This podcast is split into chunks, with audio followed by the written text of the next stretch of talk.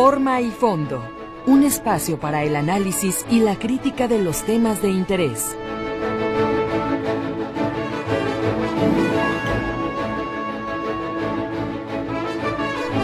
Amigos, ¿cómo están? Muy buenos días. Qué gusto saludarlos nuevamente a través de los micrófonos de Radio Metrópoli. Empezamos el mes de febrero. Ojalá que el segundo mes del año les sea benéfico, les ayude a resolver sus proyectos, a resolver problemas, que haya salud. A todos que febrero sea un mes muy positivo. Déjenme decirles que el tránsito vehicular y sobre todo la contaminación en algunas zonas de la ciudad son la nota del día. Bueno es lo que está ocurriendo, era previsible, es parte, digamos, de la estación, del ambiente, pero ciertamente no deja de ser extraño pues que no se adopten con más energía las medidas que ya están protocolizadas en la Secretaría de Medio Ambiente y Desarrollo Territorial. Pero antes de entrar en materia, hay que seguir con los saludos. Yo quiero saludar y con mucho gusto enviándoles nuestros mejores deseos en este primer mes de febrero, hoy que es 1 de febrero, pues a todos los que van conduciendo, precisamente a quienes forman parte de este problema recurrente que se vive en la ciudad, el de la movilidad. Si son conductores de el taxi, el amarillo, si son conductores de plataforma, si van en su vehículo, se dirigen a su destino por cualquier motivo en particular, les deseamos lo mejor, qué bueno que están sintonizando Radio Metrópoli. Los saluda con mucho gusto, como siempre, su servidor Jorge Octavio Navarro, o Jonás, como usted prefiera.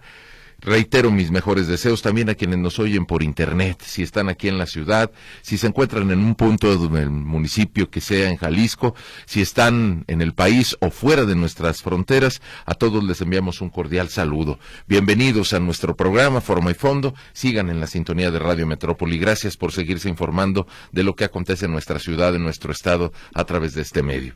Bueno, pues hay mucha información, aparte de pues desear, porque no nos queda de otra, desear que se activen de la mejor manera posible los mecanismos para la precontingencia o contingencia, lo que sea que se aplique debido a la cantidad de contaminantes detectados, pues para que rápido recuperen la calidad del aire a nuestros vecinos, amigos de Miravalle, de la zona sur también, que es donde se registra pues la mayor carga vehicular y donde también por los fenómenos que ya conocemos desde hace muchos años, pues ahí se van concentrando los contaminantes que se generan en toda la mancha urbana. Me llama la atención que si uno revisa el sitio web de la Secretaría de Medio Ambiente, pues para checar qué es lo que está pasando con el tema de la contaminación, en donde se están registrando las, eh, pues, las zonas más contaminadas, eh, pues siguen apareciendo sin funcionar dos, eh, dos espacios de, pues, donde se supone que están las antenas o los detectores de, del contaminante. No han dado información, pues para cuándo vamos a tener ya recuperado ese espacio en fin, eh, cuando incluso eh, habrá pues más infraestructura, la ciudad sigue creciendo y los puntos de detección de contaminantes pues siguen siendo los mismos desde que me acuerdo. No se ha, pues, no se ha, digamos, puesto más énfasis en ello. Que además es apenas, por más que se incrementara esa infraestructura, pues es apenas el inicio del proceso, digamos, de toda la cadena, es la detección. Nos queda todavía mucho por hacer con la emisión de contaminantes, con la mejor, el mejoramiento de la movilidad, agilizar el tráfico. En fin, precisamente ayer en ese tema y refiriéndonos en exclusiva a la Avenida López Mateos, que pues es el, el espacio donde se sufre todos los días una de las mayores zonas de, atorones vehiculares, donde hay más intensidad de tráfico y donde evidentemente hay más contaminación por los mismos motivos, todo en López Mateos. Ayer anunciaba el gobernador Enrique Alfaro, entre varios temas que abordó, tenían pues como mucha disponibilidad para hablar de cantidad de cosas. Le consultaban los colegas, los reporteros, sobre el tema de la infraestructura para mejorar la movilidad en López Mateos. Ustedes recordarán, aquí nos referimos a ese proyecto, la consulta pública, las encuestas que se aplicaron por Internet, las soluciones que se estarán habilitando a lo largo de años para que, pues, López Mateos sea una zona menos caótica esa sería, creo, la correcta descripción. Esperar que de repente, porque se aplican una serie de medidas, haya menos autos, pues creo que es esperar mucho.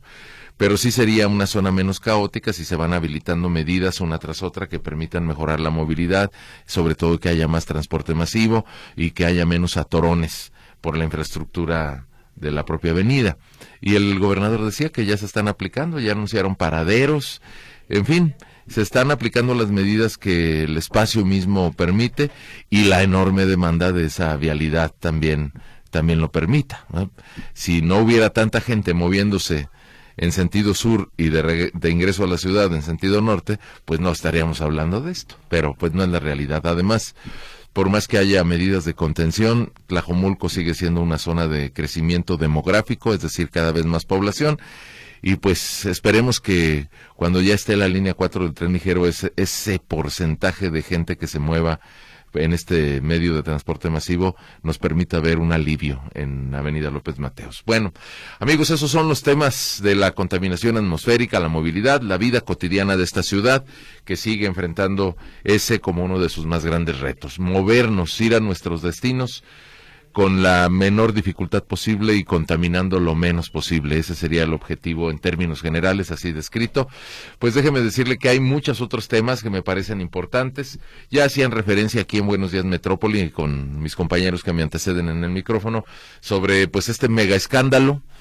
Mire qué semana ha tenido el presidente Andrés Manuel López Obrador. ¿eh? Esta última semana estuvo, digamos, muy surtidita de temas conflictivos y pues todos los enfrenta con el mismo discurso de siempre, el de es falso, no tienen pruebas, tengo otros datos, son los adversarios, es que es año electoral. Pero pues nada más hagamos un pequeño recuento. Creo que la semana tiende a cerrar dejando como como digamos corte de caja, por así decirlo metafóricamente, primero con la esta famosa, bueno, no tan famosa, la verdad es que habrá que darle un poco de tiempo a ver si es que gana notoriedad, pero la conferencia de la verdad, este esfuerzo que hace ahora Xochil Gálvez, evidentemente con toda la intención político-electoral, es la candidata presidencial de la coalición PAN-PRI-PRD, en donde empieza a tratar de jalar la atención mediática hacia los temas que son, digamos, problemática de la población. Y habla de la inseguridad y se refiere pues al fracaso de la estrategia de abrazos no balazos, logró una contestación del presidente, digo por las circunstancias también, no, no se trata solo de una discusión verbal, el propio presidente había anunciado que Xochil Gálvez iba a tener sus ruedas de prensa mañaneras, la criticó porque no van a ser todos los días, porque van a empezar eh, pues más o menos diez y media, once de la mañana, que porque los fifís no saben madrugar, eh, cosas que evidentemente son, eh, digamos, ganchos al hígado muy bien dados por el presidente, que en eso tiene bastante habilidad, pero pues creo que la estrategia pues ahí está colocada con, la, con toda la intención de encontrar un espacio, de tener una voz como oposición, como candidata, pues porque la agenda del día la acapara desde que empezó este sexenio el presidente López Obrador con su rueda de prensa mañanera que pretende imponer pues cuestiones como los temas que sí son importantes por los que porque los que no le convienen pues esos no tienen que tocarse hay que hacerlos pasar con otro tipo de asuntos que se abordan en la rueda de prensa y ahí está ese esfuerzo y las denuncias que presentó la señora Xochil Gálvez. Veremos si la estrategia echa frutos, se digamos, enraiza y la gente la atiende, porque eso se podrá ver máximo en un par de semanas más.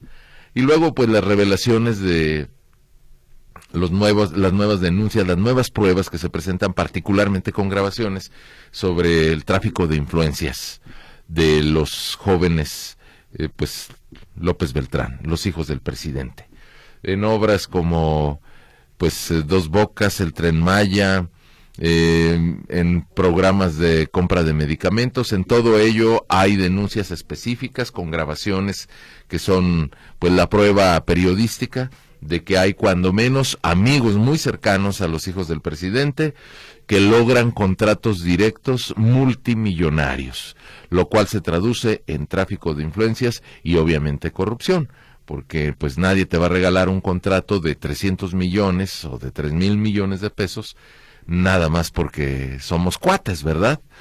se pueden hacer una cantidad enorme de lecturas sobre quienes se ven beneficiados, desde gente que está en el gobierno hasta gente que simple y sencillamente pues tiene las amistades correctas y eso pues se refleja en el reparto de los de los contratos. A todo le fue contestando el presidente. Primero aclaró que no va a revisar y no va a cambiar la estrategia de seguridad. Después dijo mis hijos no son corruptos y finalmente pues vienen estas revelaciones en las que déjeme ser muy puntual para que no nos perdamos en, en las veredas y sobre todo en medio del griterío de quienes acusan y quienes se defienden y que vuelven a contraacusar. El punto es que se supone, o al menos así se reveló en los trabajos periodísticos, que el Departamento de Estado de los Estados Unidos, la DEA, la Agencia Antidrogas, y la justicia norteamericana empezaron a investigar durante el año 2010 y 2011 el trayecto de entre 2 y 4 millones de dólares que habrían sido entregados por una célula criminal, un cártel muy conocido que trabaja pues por todo el Pacífico y se ha metido al territorio nacional y que este cártel habría entregado en la campaña del año 2006, ojo con eso, campaña del año 2006, a colaboradores del entonces candidato Andrés Manuel López Obrador, ese recurso de procedencia ilícita, para financiar la campaña y pues obviamente pedir beneficios a cambio si es que llegaba a ganar la presidencia. Hasta ahí las cosas, el tema se, se presenta en fuentes internacionales, en tres distintas fuentes, y evidentemente pues hay un encorija, un enojo, se encorajinó el presidente, se enojó mucho, aseguró que por más premios que tengan los periodistas que publican estas cosas, no dejan de ser pues unos serviles para el poder eh, que están controlados por el poder económico. Son palabras más, palabras menos. Y lo negó, dice, no hay ninguna prueba. Bueno, esa es una digamos, un dilema del que nunca vamos a escapar, porque por principio de cuentas, pues es la palabra de unos contra la palabra presidencial. Y como además no hay ningún trasfondo judicial, pues eso no va a llevarnos a ningún lado, no va a pasar nada. El presidente acusó directamente al gobierno de Joe Biden, al gobierno de los Estados Unidos, manifestó públicamente que espera que esto eh, le llegue al presidente de los Estados Unidos porque no se puede hacer eso, no se debe hacer. Eh, que no estén apoyando a los medios de comunicación que intentan golpear a su gobierno en el año electoral. Bueno, creo que así lo, lo sintetizamos lo más rápido posible, ese es el argumento de la presidencia. Quedará entonces nada más la sospecha, porque ya ni siquiera hay una investigación. Estamos en el año 2023. De acuerdo con lo que se hizo público, las investigaciones transcurrieron entre 2010 y 2011, recabaron testimonios y esos testimonios indicaban que efectivamente dinero de procedencia ilícita se había entregado a algunos colaboradores para financiar esa campaña del año 2006. Y hasta ahí carpetazo al tema, ya las autoridades norteamericanas nos siguieron investigando. Y se derivan pues una cantidad de reclamos de que si hay intervencionismo, de que si Felipe Calderón no se habría enterado, en fin, vaya usted a saber, así va a quedar. No nos quedan más que lo que se escribió en los medios de comunicación, de hecho ayer aquí algunos radioescuchas nos, los, nos lo compartieron, eh, y lo que se dice, y es todo lo que tenemos. Como mexicanos no nos queda más que ser testigos de cómo se intercambian las acusaciones, porque pues no me imagino, no lo creo, es más, apostaría que no va a suceder. La Fiscalía General de la República no va a ponerse a investigar si efectivamente en una campaña que ocurrió hace 18 años, pues eh, se pusieron a recabar dinero de los criminales. Pues si no lo investigan en las actuales, pues menos se van a poner a revisar la de 2006, ¿verdad? En la actual dinámica de 2024 ya se han registrado al menos siete asesinatos de participantes políticos, todos de pequeña estatura, digámoslo así. Un asesinato es la pérdida de una vida en un en una evidente violación a la ley pero finalmente son políticos, son candidatos, son funcionarios municipales, los mataron en diferentes puntos del país, mal lo que no nos enteramos, vaya ustedes a saber cuántas amenazas hay, cuántos condicionamientos y cuántos que aspiran legítimamente a un cargo, pues no lo pueden obtener porque hay intereses oscuros que se los impiden. Si no resuelven todo eso, pues menos van a resolver lo de 2006. Entonces nada más nos quedamos con, con las ofensas y las sospechas. Y para cerrar este ciclo, porque si se fija empecé con la conferencia de Xochitl, con las filtraciones de los audios de los amigos de los hijos del presidente, con la confrontación abierta después de la publicación de estos trabajos en los que se denuncia involucramiento del dinero ilegal, pues ayer la Suprema Corte de Justicia de la Nación, pues así como para ir coronando la semana, a menos que algo más se sume entre hoy y mañana, pues echó para atrás la reforma eléctrica. La reforma de carácter constitucional que había impulsado el presidente, evidentemente con el apoyo de la bancada de Morena y sus aliados, en 2021 y que pues prácticamente acotaba, le cerraba la puerta al recurso privado para invertir en la generación de electricidad, le dejaba manga ancha a la Comisión Federal de Electricidad en algo que se critica, pues porque se supone que hay un principio constitucional, y digo se supone, está por escrito, ahí está, pero se supone porque choca con la realidad y con pues las cosas que verdaderamente ocurren, pues que no puede haber eh, por una argumentación constitucional, pues eh, una sola empresa que se beneficie con todos los recursos, licitaciones y, los medias, las medidas de producción de energía eléctrica, la Comisión Federal de Electricidad, y además por los, digamos, eh, los mecanismos de uso contaminante de combustible que están sirviendo para generar esa electricidad que tanto hace falta en el país. Bueno, la Suprema Corte con una votación dividida eh, que tuvo que ser desempatada por el ministro eh, que presidía la discusión, pues le dice no son constitucionales tus reformas, van para atrás. Bueno, los análisis los hay de todo tipo. Hay quienes comercialmente dicen que qué bueno que rechazaron la reforma porque así se desinfla una discusión con Estados Unidos que ya pedía una revisión del TEMEC. Eh, otros dicen que evidentemente se trata de un golpe político. Eh, hay otras lecturas también políticas en el sentido de que son ministros que están en contra del presidente. Y vaya usted a saber, el punto es que seguro el presidente pasó pues otro coraje el día de ayer con esta determinación en la Suprema Corte, el máximo órgano judicial del país, que le dice, pues aunque te lo hayan votado a favor diputados y senadores, tu reforma no camina. Aquí se va a quedar. Así que lo que se aprobó en 2021 desaparece y nos quedamos como estaban las cosas.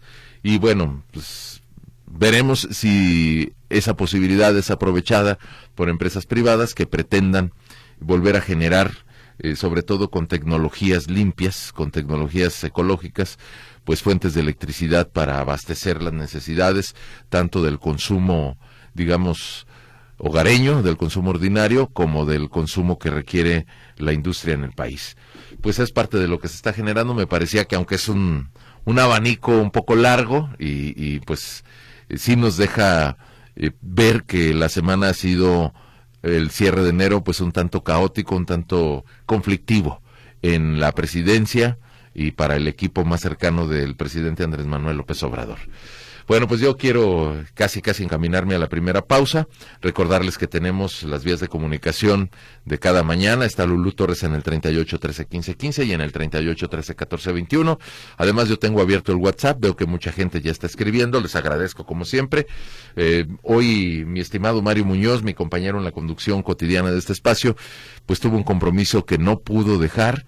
Eh, no es algo que nos guste, pero de repente hay cuestiones extraordinarias que nos quitan pues el gusto, el privilegio de estar aquí con ustedes cada mañana, así que lo que resta del programa, pues estaremos ustedes y su servidor, yo me quedo con ese privilegio para mí solo, ya están llegando muchas llamadas, siguen llegando comentarios, así que eh, vamos a hacer esta primera pausa. Me acompañan los controles el señor Luis Durán. Después de este corte, seguimos abordando porque también hay muchos temas locales importantes y además le seguimos dando entrada. Empezamos con lo que ustedes comentan y comparten. Ya volvemos.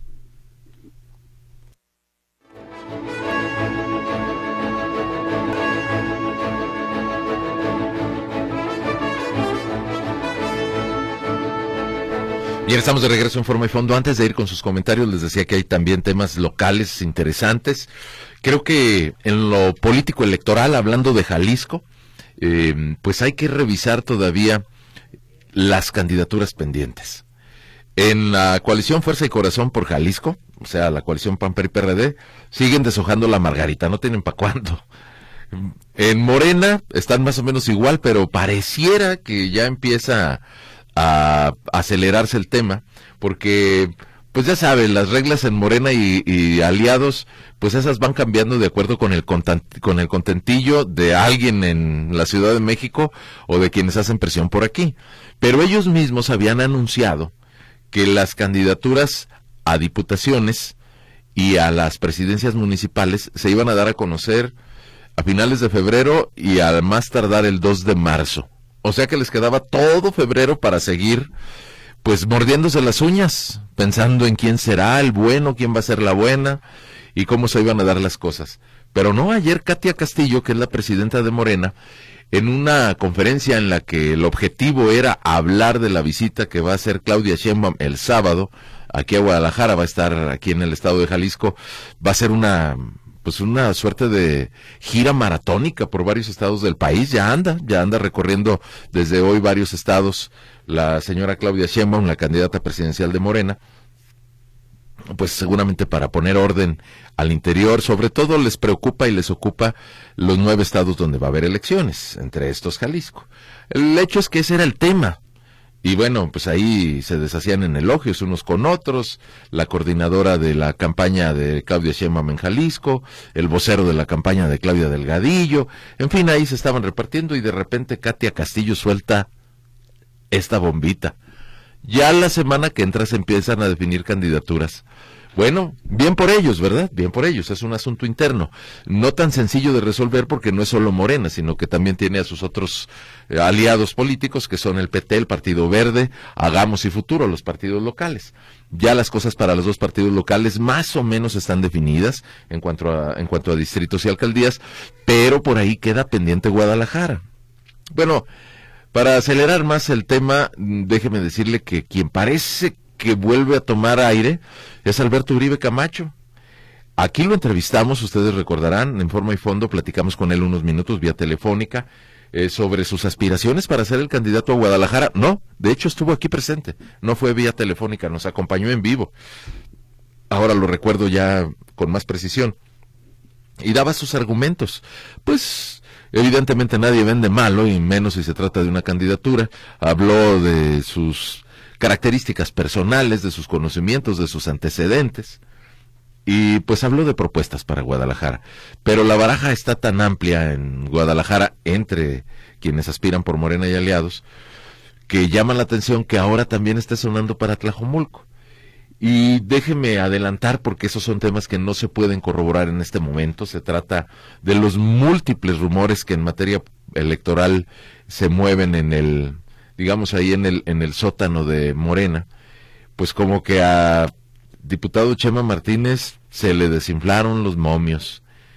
Como que tenía posibilidades, de hecho eran ya conocidas varias encuestas donde pintaba bien, calificaba alto de hecho así lo reconocían otros compañeros de Morena, pero que la elección de los magistrados, esta última de la que le dimos cuenta, si se recuerda usted, si nos ayudan amigos, se acordarán que eh, había un cargo de, magistrado de la Suprema Corte que se le asignaba a Morena, pues como que no fue para Morena, sino directamente para el diputado Chema Martínez. Insisto, esto es lo que se maneja.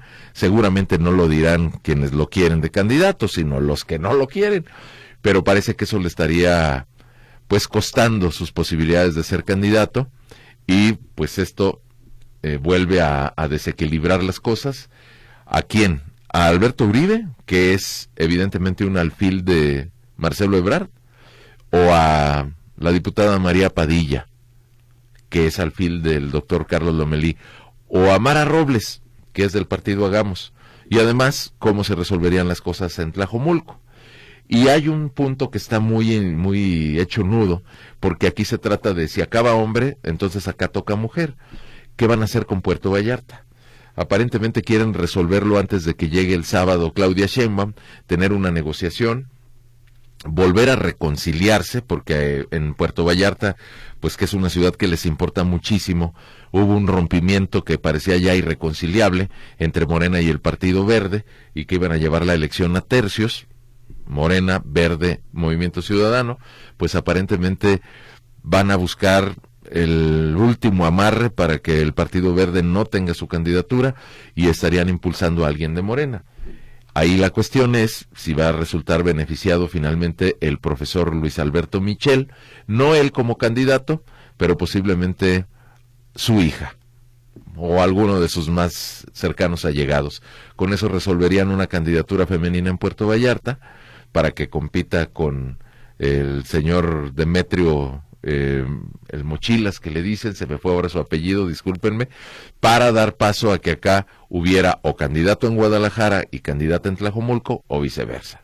Bueno, es parte de lo que se está manejando el día de hoy, lo que se destaca es pues como que de repente se le desinfló el globito al diputado Chema Martínez, cosa que habrá que ver, todavía queda tiempo, pero de acuerdo con la versión de la presidenta de Morena en Jalisco, pues estarían ya adelantando las determinaciones para la semana entrante. Les haría bien, creo yo, porque si no, mientras tanto siguen las patadas debajo de la mesa. Y dejando Tlajomulco, Puerto Vallarta y Guadalajara, nada más quiero rematar en Tlaquepaque un poquitín para decirles que Tlaquepaque parece que ya todo se decanta para que sea una diputada federal, Laura Imelda Pérez Segura, la candidata a la presidencia municipal de Tlaquepaque y pues ya hasta se está formando, fue ahí eh, a felicitarla Alberto Maldonado, que nuevamente coqueteó con ser candidato a presidente municipal. Todo indica a que Citlali Amaya, la actual presidenta y que va a buscar la reelección, estaría contendiendo ahora con la diputada Laura Imelda Pérez Segura. Creo que sería una, una competencia interesante. Hay, digamos, un crecimiento ya evidente desde hace tiempo en Tlaquepaque de las bases de Morena y Laura Imelda ha ganado consecutivamente por mayoría, por voto, su espacio en la Cámara de Diputados. Así que, pues puede ser que se ponga muy, muy reñida la contienda en Tlaquepaque. Bien, vamos a dejar esos temas electorales. Quería nada más compartirlos con ustedes antes de pasar rapidísimo a los mensajes que nos están llegando por la vía de llamadas y también por la vía de WhatsApp. Juan Roberto Solís, la DEA desestimó en 2011 la investigación porque el testigo que tenía mintió en otros asuntos y ya no lo hacía confiable. Todo fue cuestión política, se refiere al tema del cual estábamos hablando. Jorge García, el pueblo no está capacitado para elegir ministros, somos analfabetas políticamente. Bueno, don Jorge, su argumento me parece muy fuerte. Eh, eh, es decir, eh, analfabetas políticamente, creo que habría que revisarlo. Yo tengo la convicción de que todos hacemos política. No necesariamente tenemos que ser diputados o alcaldes. todos tenemos intereses y cada quien, pues en la medida de sus posibilidades, valora el entorno y la conveniencia de emitir un voto. El tema ya de la elección de ministros, ese sí me parece un poco mejor dicho, muy inviable. Eh, creo que si bien hay que corregir los vicios que existen, son reales, los grupos de poder, las conveniencias, el nepotismo disfrazado que hay en el Poder Judicial, eso es, eso es la neta, no nadie lo está inventando, es verdad. Habría que buscar mecanismos para que accedan al Poder Judicial perfiles en los que se pondere la capacitación antes que la amistad y el parentesco, pero ciertamente abrir ese tipo de de cargos a una elección popular, creo que le haría más daño que beneficio. Valentín Rivera, me dio gusto que la Corte no dejó pasar la reforma que quería López Obrador. En Zacatecas se hizo un parque eólico desde hace dos años y no se ha puesto a trabajar. Eso nos perjudica, es lo que dice don Valentín Rivera. Gracias. Guillermina Valdés, el hijo más chico de Andrés Manuel López Obrador, estudia en el extranjero, es con dinero del ciudadano. Mire, Guillermina, la información que yo tengo es que está efectivamente estudiando en Reino Unido, en la Gran Bretaña, pero no he sabido yo, no lo creo, me, me parecería muy burdo que esté eh, pues pagándose con recursos públicos. Digo, el presidente tiene sus propios recursos personales. José, Lupe, José López me dice que está de acuerdo conmigo. López Obrador y su gobierno son el diablo y MC y los de Xochitl son un coro de ángeles. Evidentemente está ironizando don José López. No, no creo que en el ejercicio del poder haya ángeles o demonios. Son personas que muchas veces, y por eso hay que reclamárselos, no se apegan a lo que la ley les manda y toman decisiones con base en sus conveniencias, no en el de la sociedad. Dice Carmen Prisú que ayer se le pusieron de modo a Frangé, no lo molestaron con preguntas fuertes. Pues Carmen, no nos llegó ninguna pregunta suya para el presidente de Zapopan. Siempre tenemos esa posibilidad. Benjamín García, esa investigación es por parte de Estados Unidos, de la DEA. Los dos investigadores que han dado a conocer el caso son ganadores de premios y son serios. Si es mentira que el presidente demande a Estados Unidos y no lo hace, es que es verdad. Ciertamente le consultaron eso, don Benjamín, no va a haber ninguna demanda. Eso ya lo aclaró desde ayer el presidente López Obrador. Marta Gómez, en el Parque San Rafael no hay mantenimiento en el área de rampas para las bicicletas, hay mucha maleza y basura. Parque San Rafael, si no estoy errado, Ayuntamiento de Guadalajara, ahí tiene presidente Francisco Ramírez una petición ciudadana de la señora Marta Gómez, mantenimiento en el área de rampas para bicicletas. Hay mucha maleza y basura. Rocío Reynoso pregunta, sigo leyendo llamadas, ¿por qué el INE no dice que paga, que paga a cada partido por los votos que consiguen? Bueno, Rocío, pues es que es una información conocida. Evidentemente sí es el, el presupuesto que se destina a los partidos, las prerrogativas, se distribuye con base en la votación conseguida por los partidos. De manera que los que tienen más votos tienen más prerrogativas. Pues así está establecido por ley. Eh, no encuentro el motivo del cuestionamiento. Luis Humberto López, urge la pena de muerte para quien mata por sistema o por gusto. Bueno, es otra discusión muy fuerte, don Luis Humberto. Es decir, hay una discusión argumentada filosóficamente, éticamente, incluso eh, por la mera conveniencia. Y pues hay muchos argumentos que indican que establecer la pena de muerte no necesariamente ha reducido los delitos pero hay un punto de vista, entiendo, muy defendido en ese sentido. Ahí está su comentario. Y también se comunica vía llamada telefónica Maripaz Enciso. Ella dice que Citlalia Maya no fue buena para gobernar en Tlaquepaque y eso que María Elena Limón está detrás. Tienen muchos problemas con el agua y la inseguridad. Bueno, el tema del agua habrá que revisarlo, Maripaz Enciso. El de la inseguridad, ese está vigente en todas partes. Muy tristemente lo digo pues porque el oficio eh, me hace estar en contacto permanente eh, con la información de seguridad. Muy tristemente en nuestra ciudad, pues todos los días tiene homicidios, todos los días, todos los días, cuando no es un homicidio infraganti, sobre todo me parece muy lastimoso que, que mueran tantos jóvenes, muy, muy jovencitos, ya se han dado casos múltiples también de ejecuciones de menores de edad, y si no son homicidios que sean investigados de inmediato, luego son apariciones de restos humanos. Bueno, el área metropolitana de Guadalajara, un día menos casos, otro día más, pero pues estamos siempre entre los espacios con mayor índice de homicidios a nivel nacional. Bueno, esas son las llamadas telefónicas a todos los que se siguen comunicando. Muchas gracias. Lulu Torres está ahí tomando sus mensajes. ¿Qué te parece, mi estimado Luis Durán, si hacemos una nueva pausa para darle voz a quienes nos están escribiendo por la vía de WhatsApp? Ya volvemos.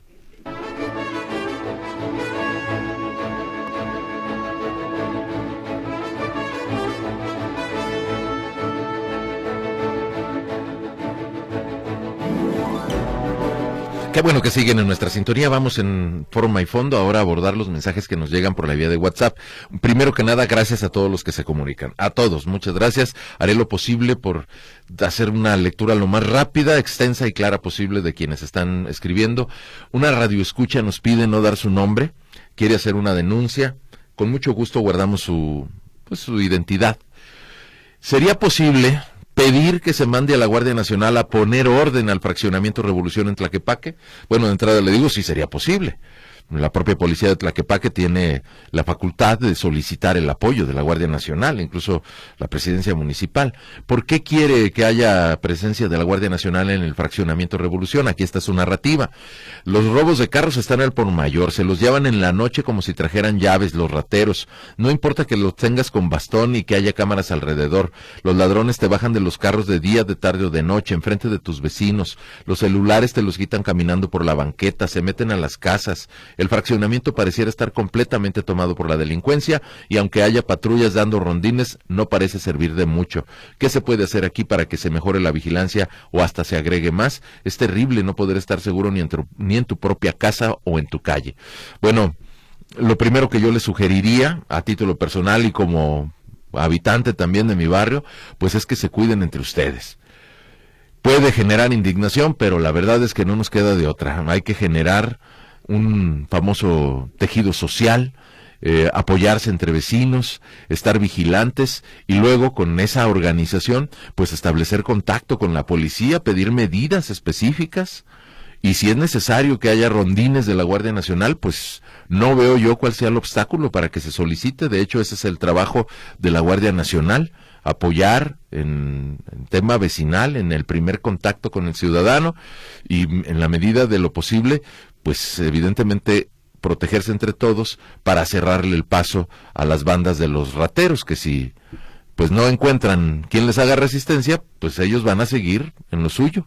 Bueno, ojalá que esta, esta queja, este, esta petición genere primero conciencia entre los vecinos del fraccionamiento y juntos le demanden a la autoridad pues esa protección que están extrañando. Bueno, rapidísimo, Genaro Medina, don Genaro, hoy tiene muchas muchos temas que agregar. Dice que ya desmintieron a San Juana de Notimex, lo que afirman los gringos. Don Genaro, San Juana Martínez no tiene nada que ver con los reportajes de ayer. ¿eh? Creo que ahí confundió la información. Ella no tiene nada que ver con las denuncias de que hubo investigaciones para saber si se había filtrado recurso ilícito a una campaña que fue en 2006.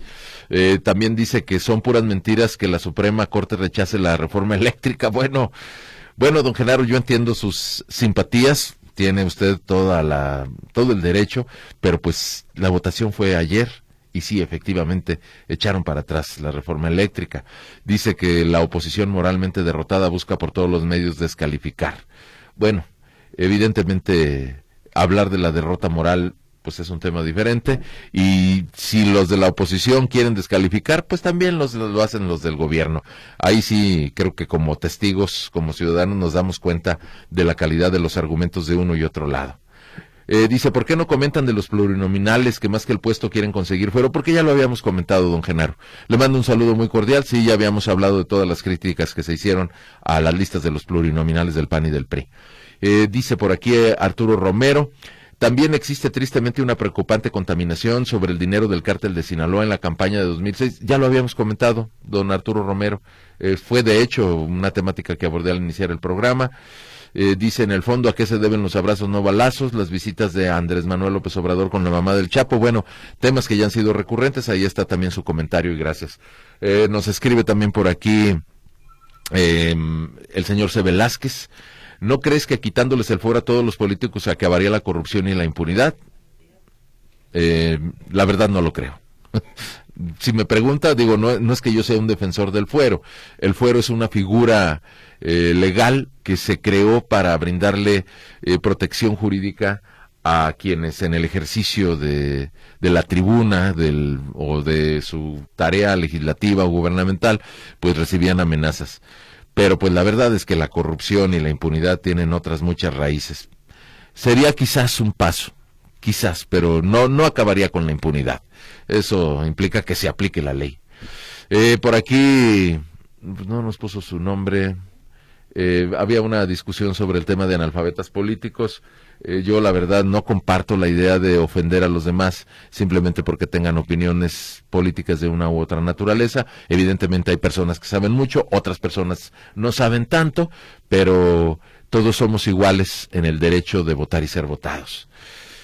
No son ni dos ni tres estaciones en las cuales no se mide, no vemos como para cuándo, más de dos años así en la ignominia, nos reportan por aquí, se refieren a las estaciones creo que es Alberto Martínez, una queja que está haciendo de las estaciones de monitoreo del, de la calidad del aire de la CEMADET. Y pues bueno, se queja de que no hay para cuándo. Eh, Francisco Conde dice, la concesión que dio Franje por alumbrado público fue por 18 años. Eh, entiendo que son, no 18, señor Conde, sino 19. Eh, a reserva de confirmarlo. Y bueno, nada más retomando lo que nos decía ayer el presidente municipal, insistió en que no es una concesión. Eh, bueno, perdón, no es, un, no es deuda. Sí, es una concesión para que se encarguen de eso. Entonces entiendo que son 19 años. Ariel Medina Montoña, anoche en la retransmisión sobre el sondeo de Jonás, mi opinión es que esto solo sirven para ratificar que los seguidores opinan igual que el periodista. No, ya quisiera que no, don Ariel ya quisiera que no. Mire, yo agradezco que, que el que el sondeo genere polémica porque además pues se trata de reflexionar sobre los temas. Pero viera usted, si se mete a mi cuenta de la red social X, en arroba Jonás Gal, viera usted cuántos puntos de vista hay en contra. Y pues qué bueno, ¿no? También de eso se trata. Sino para qué son las herramientas de comunicación. Para abrir el espacio. El espacio a las opiniones en todos los sentidos. Y por aquí nos dice Paco, Así nada más se pone Paco. Salvador Caro, ahora en Morena. En sus videos descalificaba a Morena, hoy dice que es la mejor opción. Mercenario. Bueno, sí, efectivamente, ayer aquí lo comentamos. Salvador Caro Cabrera, el diputado federal de Movimiento Ciudadano, ya no está en Movimiento Ciudadano. De hecho, subió en sus redes sociales una foto donde está, pues no sé, en una suerte de abrazo con Claudia Sheinbaum y aclaraba en su texto que sin ningún otro objetivo, ¿eh? sin ningún otro interés, más que Claudia Sheinbaum sea la primera presidenta del el país, él se pasa a las filas de Morena. Bueno, pues cada quien, ¿verdad? Cada quien. Para aquí, por aquí nos dice don Raúl Hernández, se dirige a Mario, hoy Mario no me acompaña, pero con gusto leemos su mensaje. En otros programas te preguntas dónde está la Guardia Nacional. Están persiguiendo y deteniendo a peligrosos conductores de plataforma que suben pasaje en el aeropuerto. Afectan al pueblo trabajador mientras las calles están llenas de delincuentes. Es la crítica que hace Raúl Hernández. Eh, por aquí nos comparten un video. Gracias. Trataré de verlo si hay oportunidad. Mm, Dice por aquí Daniel Garza, hablan de la corrupción federal y omiten la estatal. No, no la omitimos. Nada más que el tiempo no da para todo.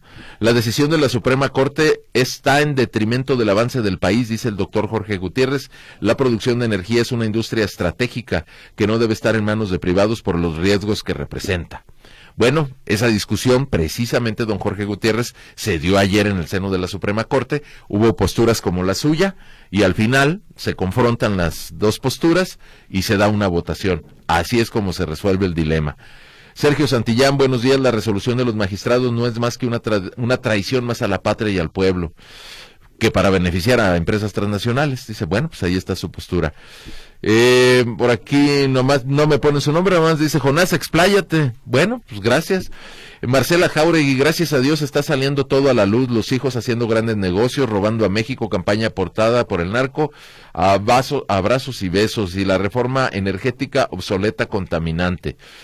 Eh, pues nos dice Marcela Jauregui que ella, en el asunto del consumo eléctrico, supongo en su propio domicilio, puso un panel de pagar cuatro mil pesos, ahora paga sesenta, pues esa es una buena solución, claro.